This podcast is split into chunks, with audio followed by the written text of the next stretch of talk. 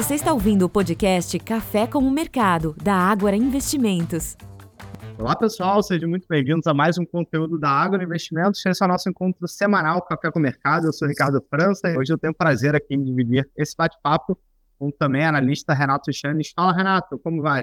Tudo bem, Ricardo? Tudo bem, pessoal? Semana agitada aqui para a gente e para os mercados internacionais. Vamos tentar sintetizar o que aconteceu nos últimos cinco dias de forma rápida aqui para vocês. Exatamente. Semana movimentada não só no ambiente global das bolsas, muita volatilidade nos preços ativos, mas também o noticiário corporativo acabou ganhando tração aqui no Brasil nas últimas semanas, particularmente no setor de petróleo, com a possibilidade de combinação de negócios entre duas empresas a 3R e a Petro Recôncavo. Isso é assunto para daqui a pouquinho.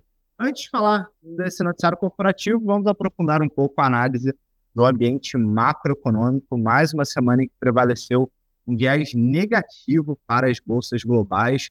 Golf e Bovespa aqui no Brasil, ele está caminhando para encerrar a semana com queda acumulada superior a 2,5% e basicamente dando sequência a movimentos de ajuste que vem sendo observado desde o início do ano, né, Renato? Exato. E fica bem claro o porquê que isso está acontecendo, né?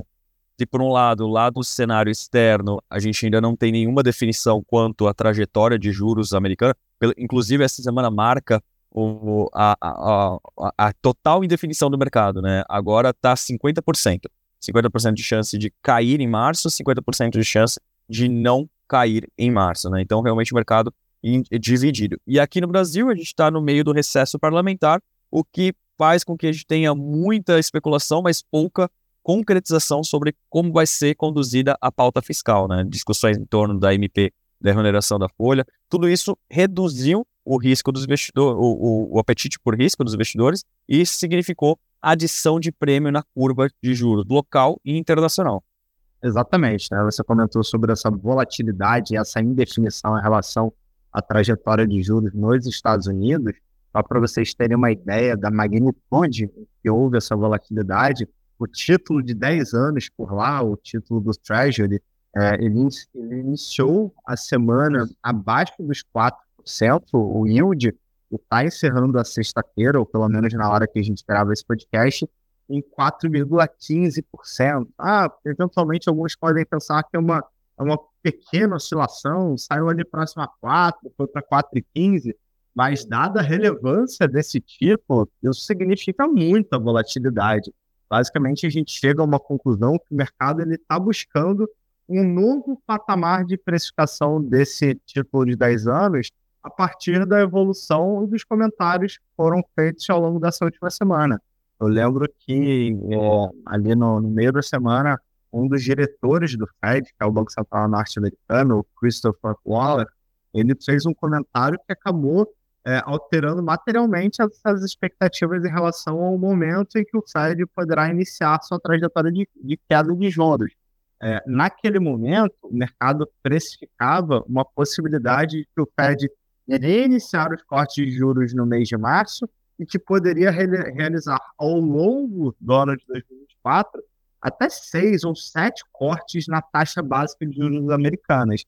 E no depoimento dessa autoridade monetária, ele indicou que, tudo mais constante, o Fed estaria preparado para realizar três cortes de juros. Quer dizer, é uma mudança bastante significativa à cabeça da autoridade em relação ao que o mercado estava precificando.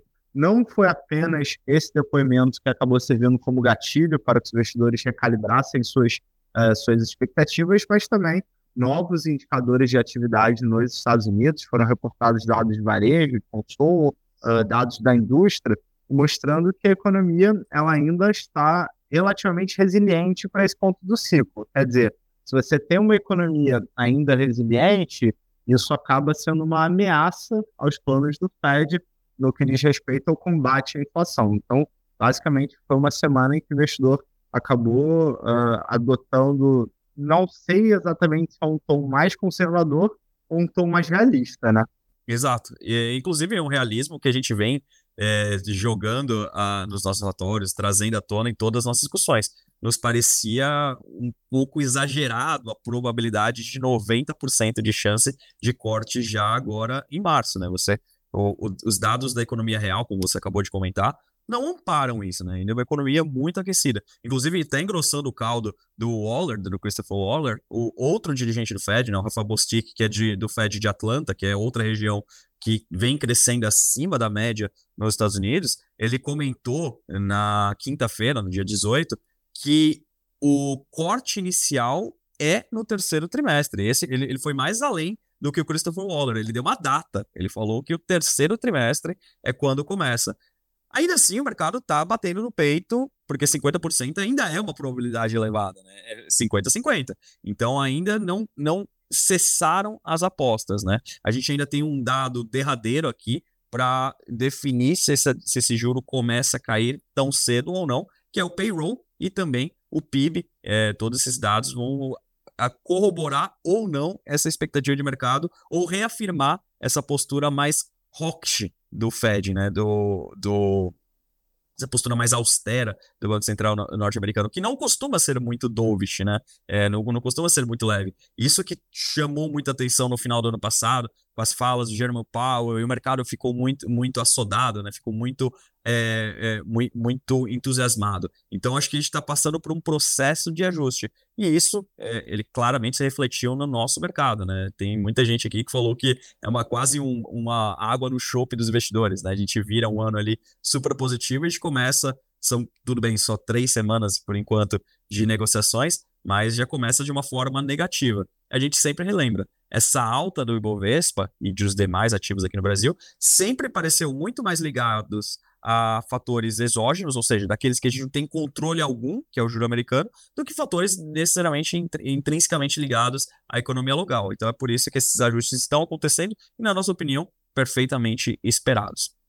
Exatamente, né? E tem uma questão técnica de mercado, quer dizer, a bolsa ela subiu muito ali no último trimestre do ano, a bolsa no Brasil, mas foi um movimento global. É natural que o investidor eventualmente vá realizar lucros. Nesse caso aqui, teve uma questão que foi uma uh, mudança né, na precificação do juro americano e todo o seu impacto na precificação dos demais ativos, mas é uma questão técnica também.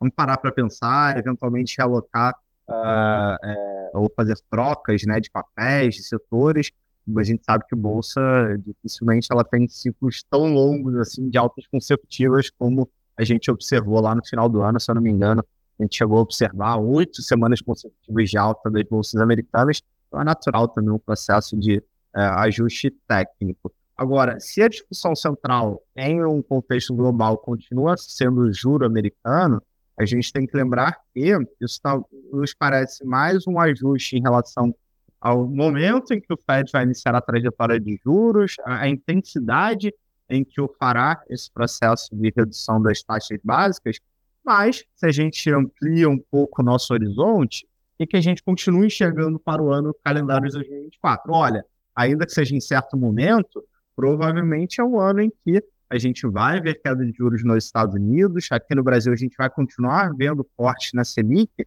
então não é uma mudança no rumo, é mais um ajuste em relação ao timing em que esses eventos acontecerão. E aí eu queria até adicionar um outro ponto em, em contexto global que a gente precisa continuar de olho. É, infelizmente, o, as tensões geopolíticas elas são muito latentes, são muito evidentes. Todos os dias a gente é, enfrenta, né, encara novas notícias dando conta de um, de um ambiente muito tenso no Oriente Médio, a gente sabe que isso tem N implicações, mas, notadamente, em preço ativo, quem acaba sentindo mais é petróleo. Então, muita volatilidade no petróleo. Uh, commodity chegou a bater em 75 dólares, o barril Brent vai encerrando a semana já mais próximo a 80, e é algo muito difícil de fazer previsão. A gente brinca que é, operar, uh, brinca não, né? A gente tem uma alta convicção disso. É, operar uh, relações geopolíticas, mudanças geopolíticas é algo muito difícil. Quer dizer, a previsibilidade é muito baixa sobre eventos que poderão acontecer e seus impactos. Então, a gente continua de olho aqui nessa questão do, do petróleo, que pode ser um risco ascendente do ponto de vista de expectativa para a inflação, além de outro fator que também nos deixa aqui um alerta relacionado ao comportamento de preços e inflação, está ligado à questão climática.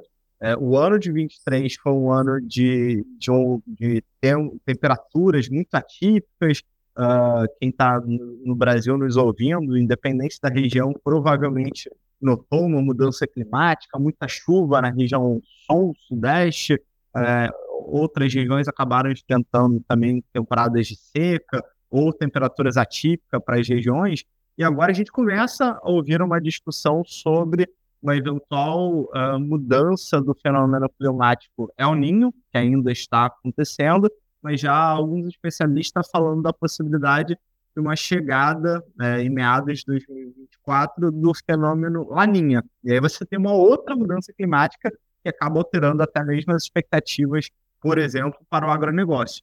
É, inclusive, a gente viu algumas revisões para baixo nas estimativas de área plantada pela Conab. Isso, eventualmente, pode acabar sugerindo até mesmo um aumento de preços de alguns, é, de alguns produtos agrícolas, como a soja, eventualmente o milho. Então, a gente ainda não tem uma clareza total sobre essa mudança nas perspectivas climáticas, mas a gente começa a ver esse assunto. Então, é um, é um tema que a gente precisa monitorar de perto.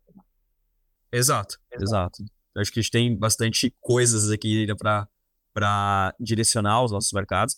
Tem fatores positivos, a gente não pode esquecer. É, tem muita coisa que tem acontecido em paralelo né, com o ambiente técnico, como, por exemplo, revisões de rating. A, a maior parte das agências de rating tem aumentado a nota da, das empresas brasileiras. Isso tem um impacto tanto na qualidade de crédito, né, quanto na precificação dos ativos de renda fixa, como da renda variável. Inclusive, a gente fez até um estudo bem legal. Faço um convite aqui para vocês acessarem nosso relatório Giro da Semana desta, desta, desta semana aqui, justamente comentando sobre isso, porque a gente às vezes fica muito focado em, em fatores negativos e deixa passar algumas coisas boas. E estruturalmente, vários efeitos estão acontecendo e, na nossa opinião, corroboram aqui com o ambiente de continuidade desse movimento de alta. É, pode passar por ajustes, não vai ser uma trajetória linear, a bolsa não vai subir em linha reta, vão ter dias ruins, meses, eventualmente meses ruins, mas na média a gente entende que no final deste ano a bolsa deveria estar acima dos níveis atuais. E aí acho que um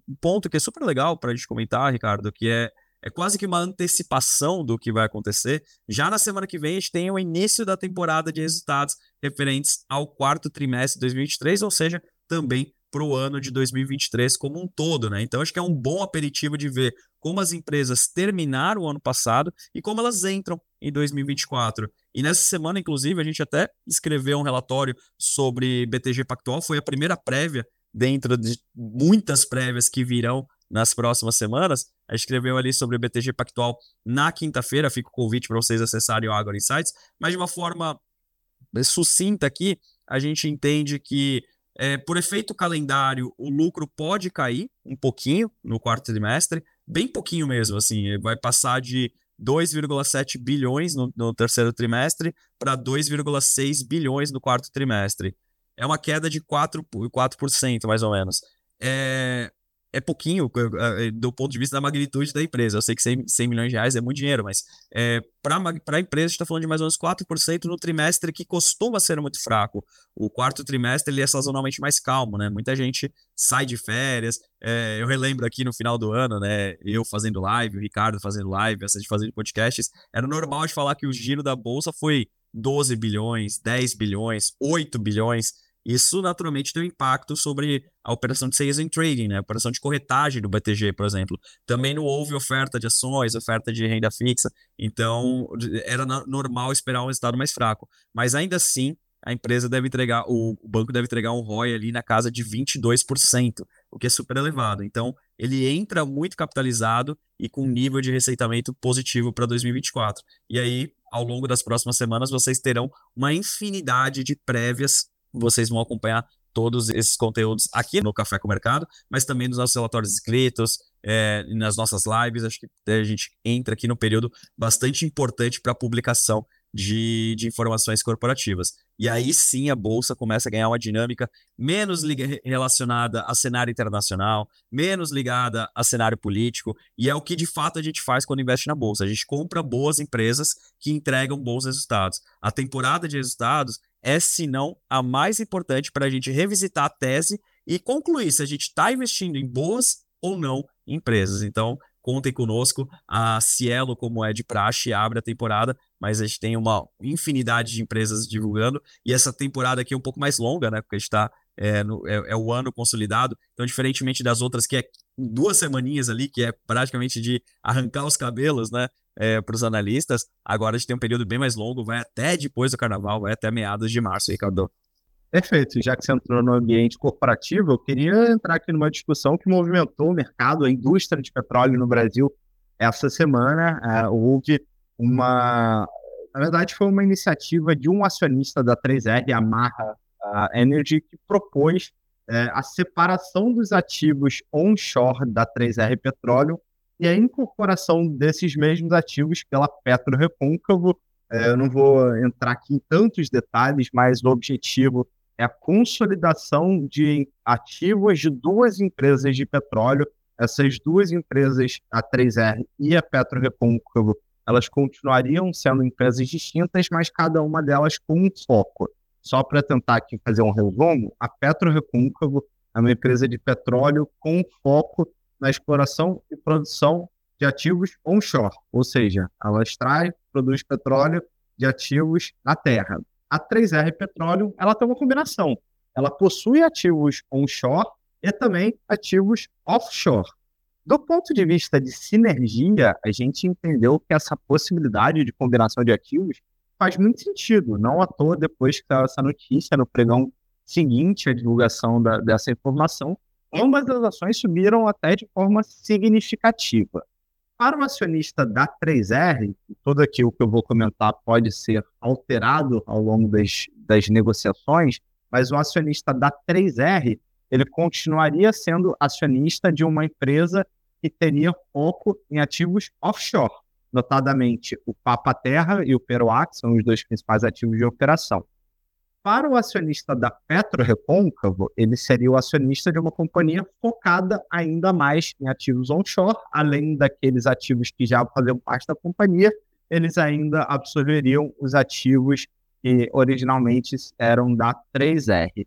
Em contrapartida, para o acionista da 3R, o que foi colocado na proposta é que ele receberia uma ação da Petro Recôncavo. Então, é um negócio que, do ponto de vista da operação, nos parece que faz sentido. Tem muita sinergia operacional, a possibilidade de que haja uma redução do lifting cost dessa operação da Petro Recôncavo, quer dizer, você aumenta a escala da sua produção, assim você torna a, a, a, a, utilidade né, da sua mão de obra, dos seus equipamentos ainda mais eficiente, isso acaba reduzindo o custo por unidade de barril extraída. Então, tem, faz sentido sim. E se concluída essa transação, que eu entendo que ainda vai avançar as negociações sobre valores, sobre a avaliação dos ativos, enfim, isso provavelmente serão cenas dos próximos capítulos, mas nos parece que faz sentido. E partindo do pressuposto que seja aprovado isso no futuro, isso abriria espaço até mesmo para novos desenvolvimentos na indústria de petróleo uh, em relação a M&As, ou seja, podem surgir mais aquisições, eventualmente a 3R, sendo uma empresa focada em offshore, ela poderia buscar aquisição de outros ativos, a Petro Recôncavo, focada em ativos onshore, também poderia buscar sinergia através de outros M&As, então é, é, um, é uma, uma notícia que movimentou a indústria, provavelmente a gente ainda vai ver os desdobramentos dessas negociações nas semanas subsequentes, mas nos parece que faz muito sentido. Eu lembro que uh, a gente tem cobertura das três empresas júniores de petróleo, a Petro Recôncavo e a 3R, que estão envolvidas diretamente nessa negociação, e nós também temos cobertura da Frio, e para as três a recomendação é de compra. Ainda na, na indústria de petróleo, movimentou o noticiário essa semana, e aí já falando da Petrobras, que é, sem dúvida alguma, a maior de todas elas, não há nem comparação, né, o tamanho, a escala e a operação, mas chamou atenção aqui no caso da, da, da Petrobras, que essa semana foi anunciado uh, novos investimentos na área de refino. A companhia informou que uh, vai investir na refinaria Abreu e Lima, não é uma novidade, tá? Embora tenha sido alvo de, de destaque nos jornais, não é uma novidade, porque a, a própria companhia já havia anunciado o seu, o seu plano de investimento nessa refinaria quando da divulgação do seu plano estratégico 2024-2028. O objetivo aqui através desse plano, é, aumentar o processamento de petróleo bruto, teria uma refinaria focada na produção de diesel, é, com o objetivo é, contribuindo para que o país seja autossuficiente nesse combustível. Naturalmente, não é uma novidade, mas essa é uma refinaria que foi muito questionada lá no passado, porque esteve, esteve envolvida uh, em, em, questões relacionadas a estouro de orçamento, foi uma obra que gastou-se demais e acabou não sendo concluída, e agora a Petrobras volta a investir nesse ativo. Uh, acho que o mercado não, não se surpreendeu, porque, como eu comentei, já havia sido divulgada no plano estratégico, e agora é acompanhar de fato a execução desse plano de expansão e de entrega para ver se de fato a companhia vai conseguir atingir ali os seus números prometidos em relação à produção e principalmente uh, o CAPEX. Né? O mercado vai monitorar muito a questão do CAPEX e como ele está sendo aplicado nessa expansão. Então, acho que esses foram os desenvolvimentos mais relevantes aqui da indústria de petróleo, de fato, muita movimentação. E aí, Renato, eu volto com você já te perguntando o que, que a gente deve ficar de olho na semana que vem. Bom, vamos lá. A próxima semana ela reserva alguns indicadores importantes que devem determinar o rumo dos negócios aqui. Por exemplo, na Europa, é, vai reacender as discussões sobre o juro vai cair ou não vai cair. E se vai cair, quando vai cair. Isso é na quinta-feira, quando o Banco Central Europeu divulga a sua data, a, o, o, seu, o, a sua taxa básica de juros, tá? Então, quinta-feira que vem, o, a primeira decisão de política monetária do ano. É, nos Estados Unidos tem a, tem a divulgação do PIB referente ao quarto trimestre, também é um dado muito importante, né? É, é, um dado passado, não é tão corrente aqui, mas ainda assim é um dado super importante também na quinta-feira. E na sexta-feira a gente vai ter a primeira prévia de inflação do Brasil neste ano. Né? O IPCA 15 de janeiro vai ser publicado pelo IBGE na próxima sexta-feira. Então, esses são os principais indicadores. Tem uma agenda cheia com diversos PMIs, diversos fatores, mas eu acredito que para dar rumo para os negócios sejam esses três principais: taxa de juros Estados Unidos, no, na, na, Europa, PIB nos Estados Unidos e IPCA 15 aqui no Brasil, Ricardo. Muita coisa para a gente ficar ligado e, obviamente, estaremos juntos acompanhando todos os dados, todos os desenvolvimentos do mercado. Fica o convite, continue participando das nossas lives, dos nossos podcasts. E a gente vai caminhando para o fim desse café com o mercado. Queria agradecer aqui mais uma vez o bate-papo com o Renato e agradecer a todos vocês que nos prestigiaram. Desejar um excelente final de semana e até a próxima. Obrigado, pessoal, pela audiência e até a próxima.